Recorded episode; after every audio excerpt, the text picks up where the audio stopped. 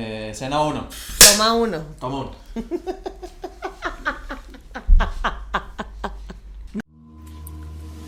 Esto es Negra como yo, una conversación sencilla y cercana donde hablaremos de negritud, de ser afrolatino, de crecimiento personal y de dónde venimos. Con la ayuda de invitados especiales y a través de diferentes temas te ayudaré a empoderarte, a conectar contigo, valorar tus raíces y a inspirarte.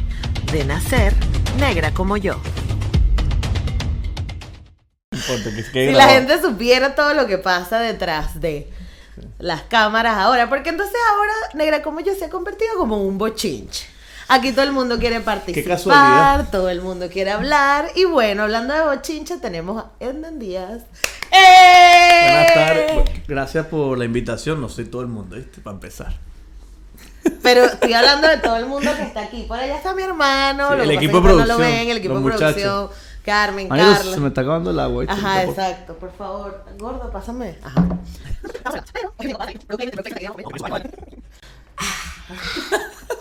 Bueno, eh, el episodio de hoy, yo estaba negada un poco, pero bueno, el amigo aquí, Edna, me medio obligó, porque el- eh, mi los culpa. hombres, ¿verdad? Los hombres, ellos quieren estar en todo, cosa que a una feminista no le gusta mucho, pero bueno, yo como estoy en una posición de es, tener la apertura, de aquí cabemos todos, no sé qué, invité a Edna. Muy bien. Porque... Una sociedad inclusiva. Exacto. Muy bien. Porque como negro en Venezuela, creo que también tiene cosas que decir sobre el crecer como, como, sí, como negro en Como Venezuela. descendiente de afro. Exacto. Entonces, ¿tú desde siempre te identificaste con tu raza? ¿O No, siempre de niño, de niño el típico chalequeado de pelo malo, Ajá. de pelo de pegón, pelo de chicharrón, carne molida. Y bueno, cuando, cuando tienes poca personalidad y estás en esa edad de que todavía estás muy influenciado por lo que digan tus amiguitos y tal, es normal que, que tengas cierto complejo. Claro.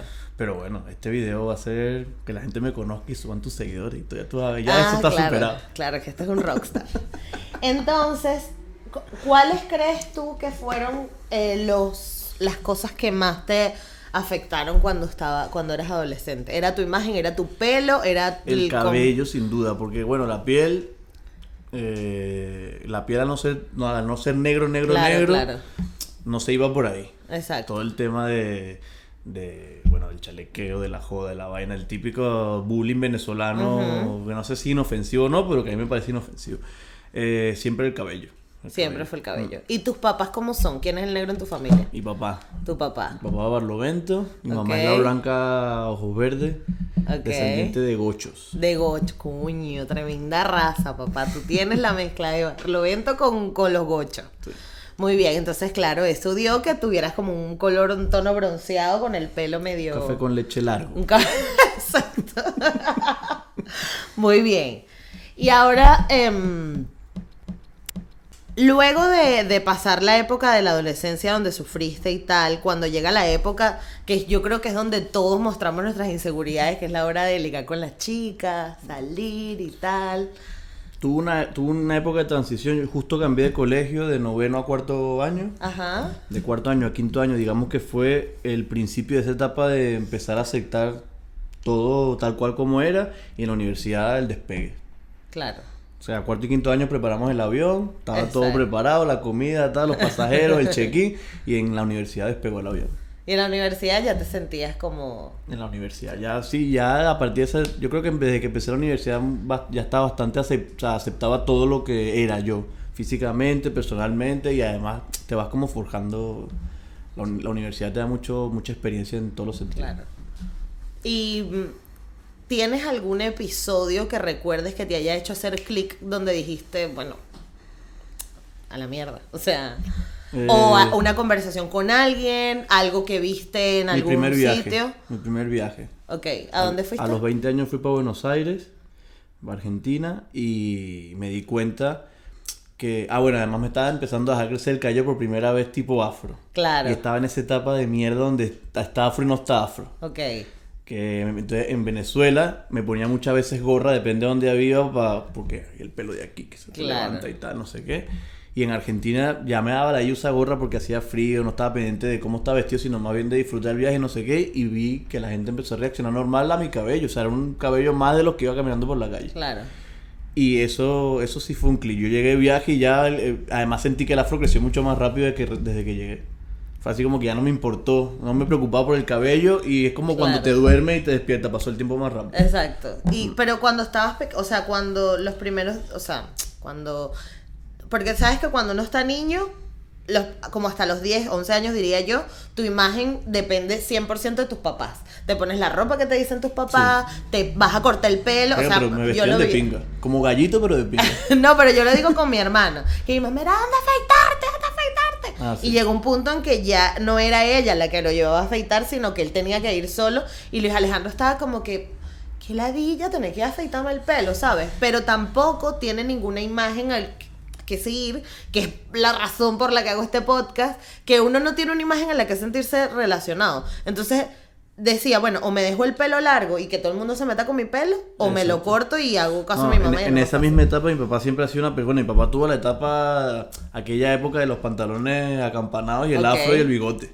Ah, claro. Y se la vaciló y tiene sus fotos y tal, pero claro, mi papá ya a la, a la hora de criarnos ya era pelito cortadito, se peinaba de lado a pesar de no tener casi cabello, no sé qué, todo afeitadito siempre. Entonces ese era el modelo del que tú dices que siempre tenemos que, entre comillas, seguir. Entonces para él lo normal y lo, lo bien era que yo tuviese el Lo cabello correcto. cortico, no sé qué, no sé cuánto. Bueno, que estábamos hablando de la representación para los hombres, que yo, que yo siempre vi como a mi hermano le costó encontrar como su sitio, ¿no? De- el desencaje porque no tenía a quién seguir. Primero me veía a mí en, el- en los partidos de fútbol y después hacía el corte Ah, que sí, tenía. te Pregúntale para que vea. Ay, papá. bueno, porque esta gente es como una secta enfermiza de jugar fútbol, él y mi hermano. Y otro por ahí, Bueno, el que anda haciendo la claqueta el que por hace ahí, el que también- el que hace el intento. Luego les pongo fotos en nuestras cámaras. Este.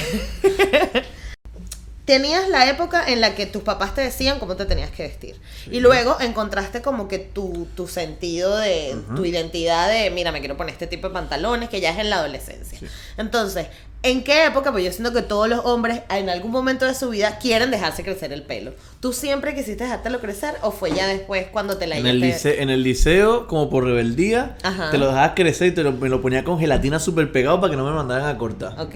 Pero entonces ya después era el pedo de llegar a tu casa y saber que lo tenías largo hasta que tu papá ya un día se como que se fijaba y se prestaba más atención a la y te mandaba a afeitar, te mandaba a afeitar. O en el colegio ya se ponían muy ladillas y te Claro. mandaban a afeitar.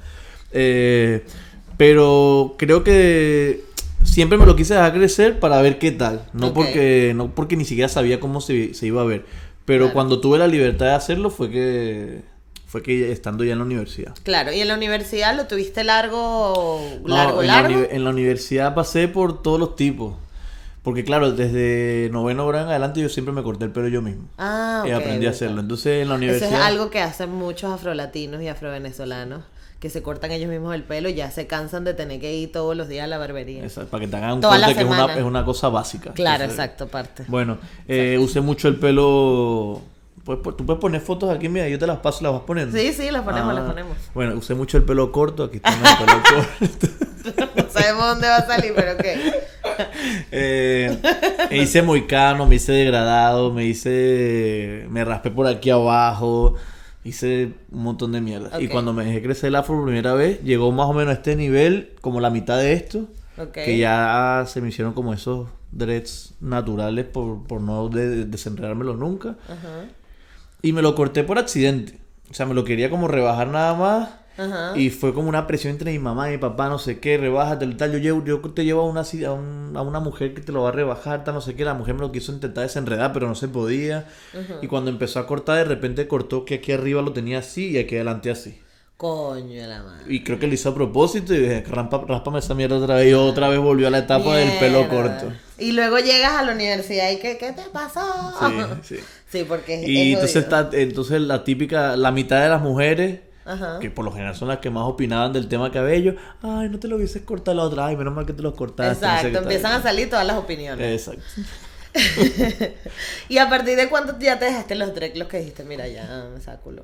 O, o Eh, era un estilo que querías probar No, o de- desde nació aquella por vez, casualidad. desde aquella vez, eh, siempre me lo quise dejar crecer de nuevo, pero pero no se daba la, no se daba la ocasión, e- era el, el tra- el- la transición era una ladilla. Entonces nunca me decidía o tenía una graduación o empezaba a trabajar en otro lado o Claro. pasaba algo que decía, no, no lo voy a empezar. a hacer". En cambio la universidad era perfecta la época, me la pasaba todo el día metido y en la Claro. universidad estás como en tu zona de confort. Claro. Entonces hasta que estuve en España y me lo empecé a dejar crecer, voy a cumplir eh, tres años. Ya, con dreadlocks. Uno, sí, a- ahorita este verano cumplo tres años. Bueno. Desde que aquí arriba no me corto nada. Exacto. ¿Y tienes algún tipo de rutina para tus dreadlocks o simplemente los dejaste crecer No, natural? no, están, están tan locos que hay Jamaiquino tienen- 100%. Uno que tiene tres pegados, otro Sí. que son dos, otro que es uno finito. Sí, sí, sí. Sí, sí, un Brutal. desastre. Me encanta. Ahora bien, vamos a meternos en el tema de los roles de género. Porque bien se dice que los hombres, y sobre todo los negros, porque, ¿sabes? Somos de, venimos de, de Barlovento, de cultivar la tierra, de somos los fuertes y tal, no sé qué. o, exactamente, eso, eso lo, esa es la tercera parte. Pero en esta parte quiero hablar contigo porque si tú de alguna forma te sientes presionado por tener que cumplir tu rol de género. O sea, por ejemplo, o, o si alguna vez te sentiste presionado de el tema de los hombres no pueden llorar, los hombres tienen que hacer esto, tú tienes que saber cambiar un caucho, tienes que saber taladrar una pared. No sé si exactamente de género, pero sí yo creo que tiene que ver más con lo que te quería inculcar tus padres, en este caso mis padres. Pero porque tenías que cumplir el rol de tu Sí, género. pero, pero no una cosa así, porque bueno, creo que, no sé si tengo que dar gracias a esto, pero creo que mi casa, eh, en comparación a las casas latinoamericanas, venezolanas y, la- y latinas en general, era muy poco machista. O sea, mi papá podía tranquilamente pararse un domingo, ponerse a hacer comida y coser un pantalón. Exacto. Y mi mamá podía quedarse un domingo tranquilamente, todo el día en la cama y tal. No quiero decir que el hecho de que mi mamá no hiciera el desayuno ese día era lo correcto o lo incorrecto, No. sino que en mi casa pasaba mucho. O sea, no había como un, Claro, un tú rol de nunca te criaste, específico. claro, tú nunca te criaste viendo cómo tu mamá Exacto. era quien cumplía con En mi casa cualquiera podía lavar ropa, en mi casa cualquiera podía fregar unos el platos. deber ser.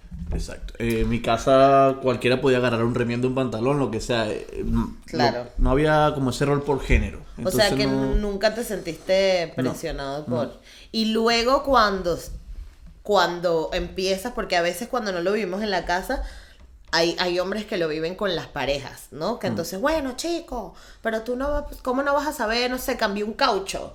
O, ¿sabes? O tienen, pretenden que tú debas saber cómo hacer tal o cual cosa porque es lo que los hombres hacen. Bueno, aprendí a hacer ¿Te todo pasó? lo que supuestamente los hombres tienen que hacer según esa lista que mucha gente tiene en la cabeza ya predeterminado. Las cosas las sabía hacer. Aprendí a manejar relativamente temprano, todo ese tipo de Sí. cosas.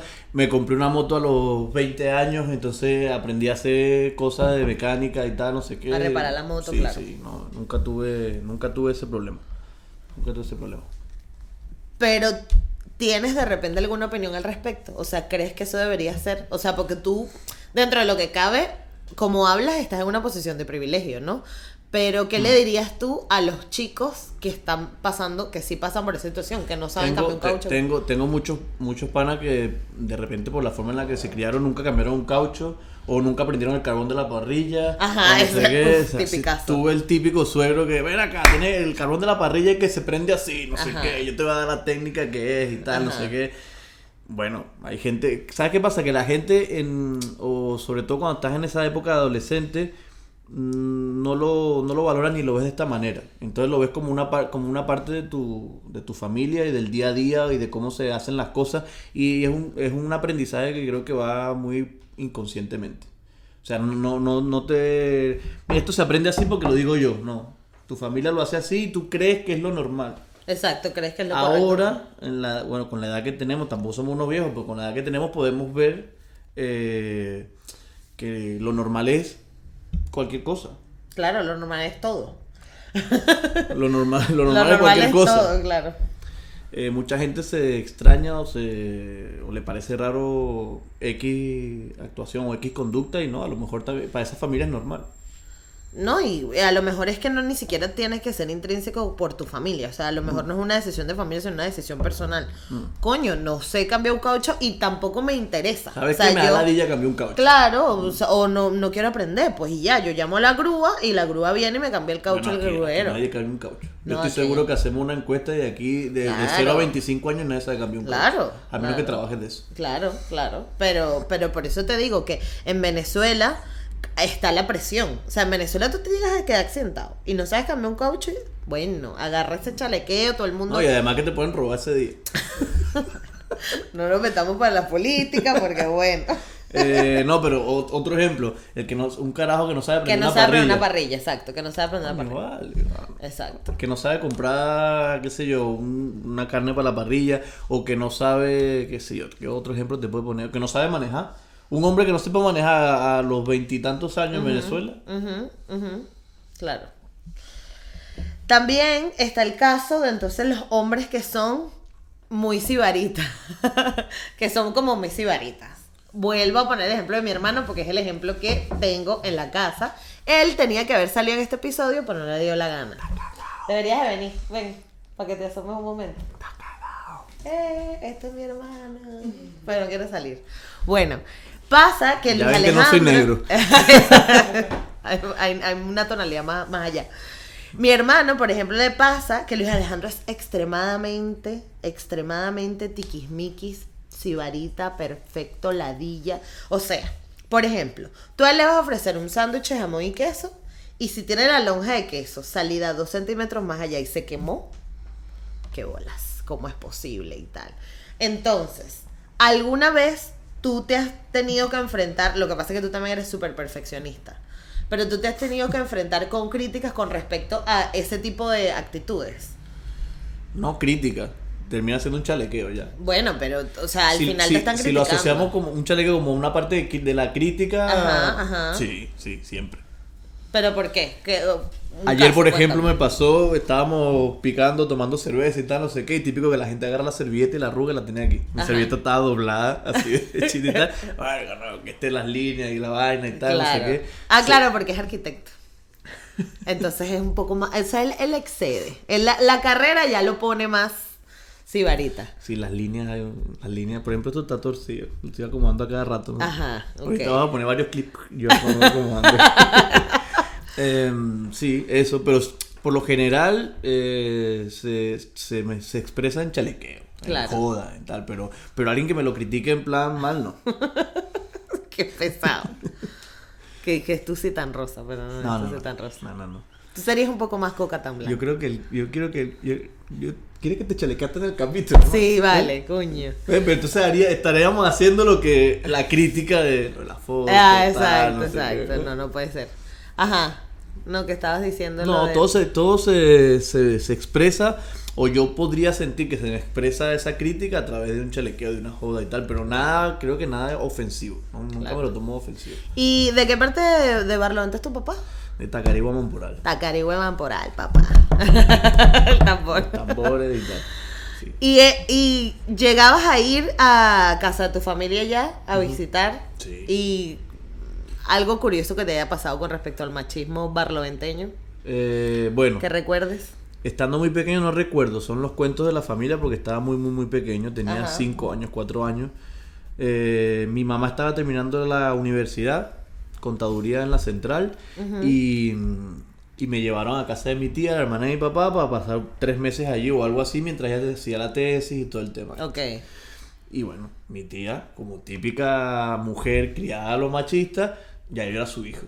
Y me quería meter en la escuela, y me daba la comida, y me obligaba a comer, no sé qué, Ajá. y me peinaba, y me vestía, y todo. Ya yo era casi que hijo de mi tía, y me, y me, y me consiguió cupo en una escuela, y todo, ya me iba a meter a estudiar en el colegio y todo. ok Y mi mamá todavía, o sea, cuando mi mamá se enteró de eso, fue corriendo a buscarme para llegar para la claro casa. exacto pero la, lo que dicen los machistas era que te hacía todo no Sí. que te hacía que tú no Eh, ah, ah, sí. Véngase que ya le serví la comida, no sé qué. Claro. Póngase la comida, eso está arrugado, métasela por dentro, peínese de lado, no sé qué. Los zapatos están sucios. Eso. y todavía son así tienes primos que sean así familiares que, te- que No, te no, recuerden las, co- las cosas han variado mucho. Además, en esa época ella también tenía hijos relativamente pequeños, 10 años, 8 años, Ajá.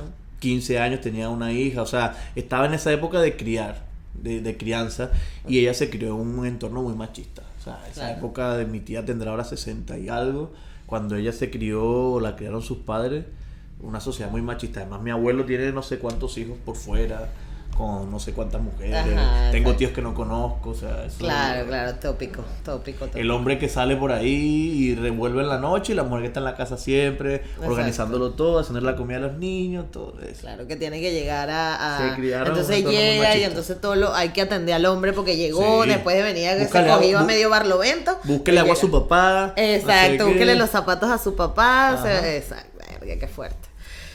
Ahora bien, vamos a la parte de.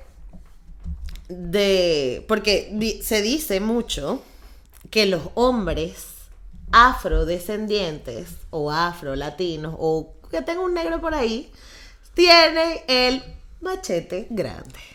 El machetito. No te voy a preguntar de qué tamaño lo tienes porque eso no me interesa.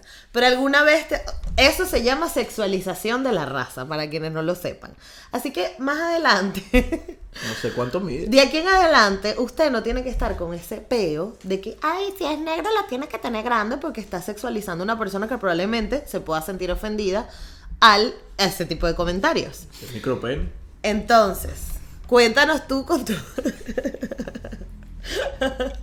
¿Alguna vez, Coño, mano. sobre todo al llegar a Barcelona, bueno, yo lo experimenté más en, en Barcelona que en Venezuela, pero ¿alguna vez te sentiste sexualizado? ¿Sentiste que Sí. hablaron Sí, de... no nada más por no nada más por esa parte, sino por todo. Exacto, lo que tienes que tirar bien en general. Sí, no, ah, este se lo lleva en la sangre, este tiene el ritmo, este es moreno, coño, no sé qué, los morenos, la vaina, los latinos, el cabello, ay, me encanta ese cabello. Todo, eh, y pasa mucho al contrario en Venezuela. La típica eh, rubia alemana que llega a Venezuela causa, se sexualiza, esta tiene Sí. que estar todo rosadito, divino y Ajá, tal, no sé qué. Y a lo mejor no es así. A Claro. lo mejor la caraja, qué sé yo, tiene un po- poquitico de sangre, qué sé yo, judía, gitana o lo que sea, y No, no, y es que- como lo pensamos. No, y que en general uno tiene que estar hablando de las partes íntimas de nadie, ni hablar de la forma de cómo la gente lleva su sexualidad, su intimidad. Sí. Pero llegaste... Bueno, vamos a decírselo a Gise. Ay, pero yo lo que hago es joder. Ahora me hagan Yo no guardo chisme ni plata en el banco. Pero. ¿Has tenido. Te, acuer- te acuerdas de repente de algún episodio que hayas vivido aquí? De repente alguna mujer como que buscándote demasiado porque. Sí, y me pasó. O sea, que te haya hecho sentir abusado sí, me mal. bueno, hace, hace poco me pasó con, y me pasó con una latina además. Eh, y cuando trabajaba en el bar también. La última, el último episodio fue estando de fiesta. eh, Ay, hola, ¿cómo está? Una amiga que tengo tiempo que no veía, que siempre ha sido muy simpática, dominicana, también tiene el, el cabello un poco así como tú y tal. Eh, y bueno, eso era, ay, mi amor, ¿cómo está? No sé qué, ay, que tú me caes muy bien. Y de repente la mano empezaba aquí, y de repente cuando me iba, pan al gallo. Coño, no. O sea, no. Ahora aquí viene el plot twist. ¿Sabías que eso nos pasa a las mujeres siempre? Sí. Sí, sí. Extremadamente muchísimo. Y, y, y no solamente de fiesta, sino estás en una en el trabajo, estás en la universidad, estás caminando por la la, calle. diferen- la diferencia es brutal. En comparación a nosotros, seguro. Exactamente. Seguro, seguro, seguro. Así que, bueno. Bueno, si yo puedo, si yo me sobran dedos de una mano para contar las dos veces que me he sentido, Que te me sentido sentido así, las mujeres le faltan dedos, le falta todo Uf, no, claro, Seguro. tenemos listas enormes, enormes. Pero, ¿qué le dirías tú a los hombres que van de ese palo? Queriendo sexualizar. La- guárdate ese huevo, vale, no seas que subo. Guárdate ese huevo, o coño. seas que subo. Tengo varios, tengo varios amigos que suben. Exacto. Varios amigos que suben. Bueno, pero la que idea- lo- además que van por el camino errado para lo que ellos, entre comillas, quieren conseguir. O sea, es como el camino, es como de un punto a un punto, el camino más directo es una recta. No, ellos hacen la curva. ellos Exacto, van, yo- vienen, van, vienen, van, vienen. Claro. Y a lo mejor ni llegan. Lo ideal sería que los hombres que escuchen esto eh, entiendan de que, pana, si la caraja te dijo que no, hermano, déjalo así, déjalo así. ¿Entiendes? Inténtalo de otra forma con otra tipa. Estás viendo que si la forma como lo has intentado hasta ahora no te está funcionando, ¿para qué sigues con el peo, pana? ¿Qué? Yo cambiaría algo de esa frase. ¿Qué cambiaría? Porque no hay verdades absolutas en ese tipo de consejos. Y voy a explicar por qué. Ah, perdona. Porque muchas veces, y lo digo ya del lado de los hombres, las mujeres dicen que no.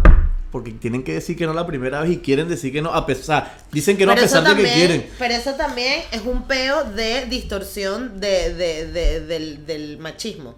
Que a nosotros Claro. nos han criado a tienes que decirle que no, tienes que hacerte de rogar, tienes que. Entonces Total. complementamos el consejo que diste hace un minuto. Si ya le dijeron que no, usted no insista, pero si usted nota que hay cierta actitud y hay un feeling, porque ahí también hay que guiarse de ahí, si, si usted ve un no con rechazo, con cara de asco y mira, ni me toque, eso es una cosa. Pero si tú ves un no pícaro y no sé qué, y de repente le buscas la vuelta, pero porque hay, digamos, se puede... Tampoco te cuadres esa tipa porque va a jugar contigo. Y ya está. Porque ella está jugando contigo desde el principio. La verdad es absoluta de Giselle. Las verdades absolutas mías. Porque, coño, si es Porque no hay verdad. negra como si tú. la caraja estuviera pendiente, ella dijera que sí. Y tú estás- quieres que sí. Y se consensuó y los dos. No lo sé, Rick. Ese jueguito de. "Mm". Ese jueguito de no, pero que ella sí me dijo. Marico, la caraja te está diciendo que no. Lo que pasa es que está aceptando porque eres una ladilla. Pero te dijo que no. Créeme lo que te digo. Lo que ella diga, ella es la dueña de esta vaina. Mira, ¿tú quieres que la gente te empiece a seguir por algún lado o no? ¿Cómo que me empieza a seguir por algún lado? Bueno, si quieres que la gente te contacte para que le diseñes su casa, porque él me diseñó a mí la casa. Y todavía no, todavía no veo los tabureticos altos. No, no hay tabureticos altos. Eh, bueno, ponlas aquí. No, no las voy a poner aquí. ¿No? Papi, ¿tú crees que esta de una ladito yo? Eso es una ladilla. Bueno, espérate. Carmen dice que sí, la va a poner aquí. Esto- ahora lo está, eso lo hizo Carmen. La Carmen lo aprobó. Eso que viendo. Vamos a hacer un experimento. Ahorita voy a ver el teléfono cuántos seguidores tengo. ¿Qué fecha estamos ahí? el teléfono Claquetero. ¿no? Bueno, busca la cuenta tuya. Coño, no sé, vale. ¿Tú te sabes la, la clave? Hoy estamos a 9 de febrero. Ajá, hoy es 9 de febrero. ¿Cuántos, Mira. cuántos seguidores tiene Edna? Instagram, que últimamente estoy usando mucho Twitter. Claro, Twitter es lo máximo. Tengo 1005 seguidores. 1005. Tiene El 1005. 9 de febrero a De las 2020. 5 de la tarde. A las 5 de la tarde. Coño, la gente tiene que estarse enterando de todo. Pero Ednan quiere tener seguidores porque él, él le encanta la Eso. farándula. Él le gusta. él le gusta la fama. Entonces, si usted está viendo esto y le cayó bien a Ednan, usted va y le va a poner un DM o le pone un comentario donde se le dije, yo te escuché a ti en negra como ¿Y yo. sabes qué pasa? Pero Esto- tiene novia, que esto- sepa. esto o sea que nada, nada de estarle echando los perros. Sí, nada de, nada de Una caucho de muelle, nada de Nada jamón, jamón vencido. vencido, no. Pero ¿sabes qué pasa? Esto que está pasando ahora mismo es un mensaje subliminal. ¿De qué? Yo te dije a ti que después de este video, los seguidores de este canal, que Carmen lo va a poner aquí, también van a subir. Y a lo mejor en los comentarios de YouTube decir, mira, ahora yo te sigo porque llevaste al negrito de Edna. Ah, por Ednan. O sea, eh, exacto. Este va a ser el experimento. La gente que siga a Ednan porque lo vio por mí, le comenta. Y la gente que llegó a mí por Ednan, me comenta también y vamos a ver quién gana. Le y luego una segunda hacemos- parte. Exacto. Vale. porque él quiere ya ser invitado recurrente a No, Negra a, lo como mejor yo. debe, a lo mejor debe tener una sección. ¿Una sección para qué? Claro, ¿Qué una vas a hacer? Un Consejo clip, de... clips semanales. Consejo de... Así tú puedes dar consejo para ti, para yo no le puedo dar consejo a los tipos. Pero hazte tu canal, No, vale. negro como Una yo. amiga te haces- famosa ya. Qué famosa. Te haces un negro como yo y hablas tú con la gente.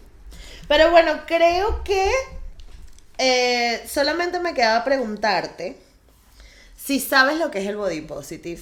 Sí. ¿Qué es? La, bueno, lo que entiendo como Lo que body entiendes, positive, sí, claro, no hay que como la aceptación del cuerpo y digamos salirse de los complejos.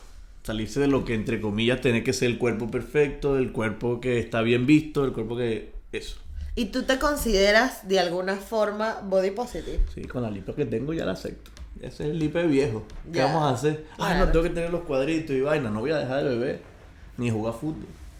Y es un carajo que juega fútbol, está al día, no come mal. Tampoco estoy, tampoco me siento que estoy mal, pero No. lo, que- lo- como soy me acepto así. Claro, pero tampoco es que tampoco quieres tener el cuerpo de un Mr. Venezuela. No, que y que además eso, bueno, no sé, eso no, creo que no va con mi personalidad. Además, No, yo no me veo así todo rayado, todo yuca, todo tal. Claro. Puedo estar más o menos en forma, pero no me veo de esa manera. Pero no te ves. Eso, eso, bueno, eso, en esa etapa de la que hablamos anteriormente de la universidad donde empecé a aceptar no nada más mi cabello, también pasó ese tipo, o sea, pasé por esa etapa. Claro, Yo que- antes era muy, muy flaco, y también tuve como esa especie de complejo de ser muy flaco en la época de adolescente donde tenías paras que iban al gimnasio se ponían fuertes y de repente cuadraban más culos porque estaban fuertes y tal.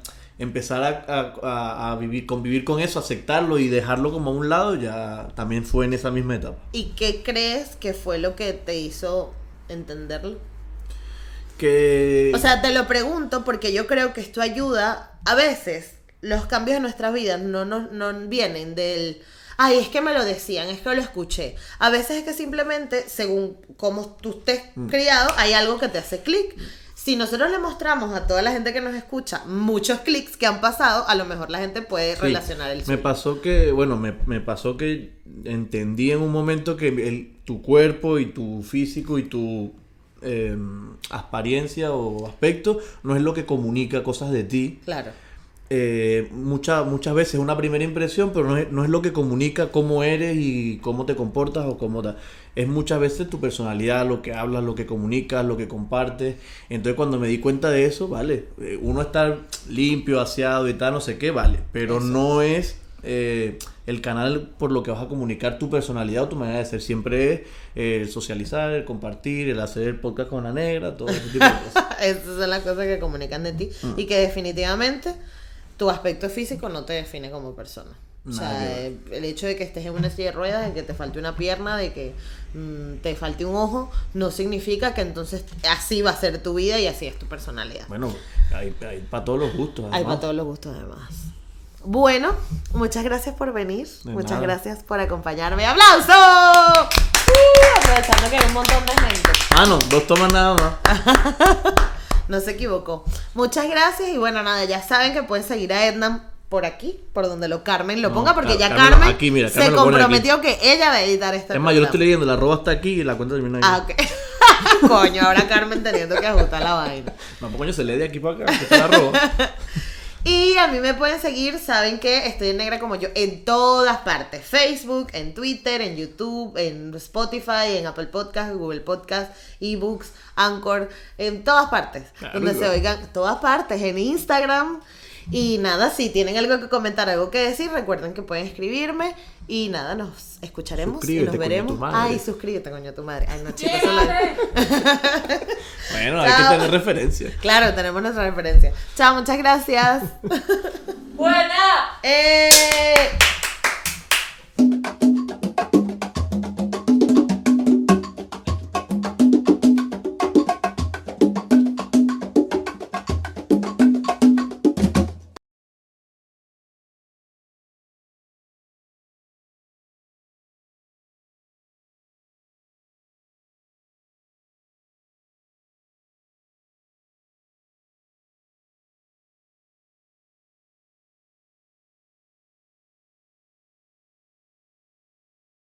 ¿Y tú sabes cuál es tu peor error? La realidad es que nadie queremos hablar de ellos. Pero ¿qué pasa si entendemos que ese gran error puede ser mi mejor error? Todos, absolutamente todos los necesitamos para seguir evolucionando y para seguir creciendo.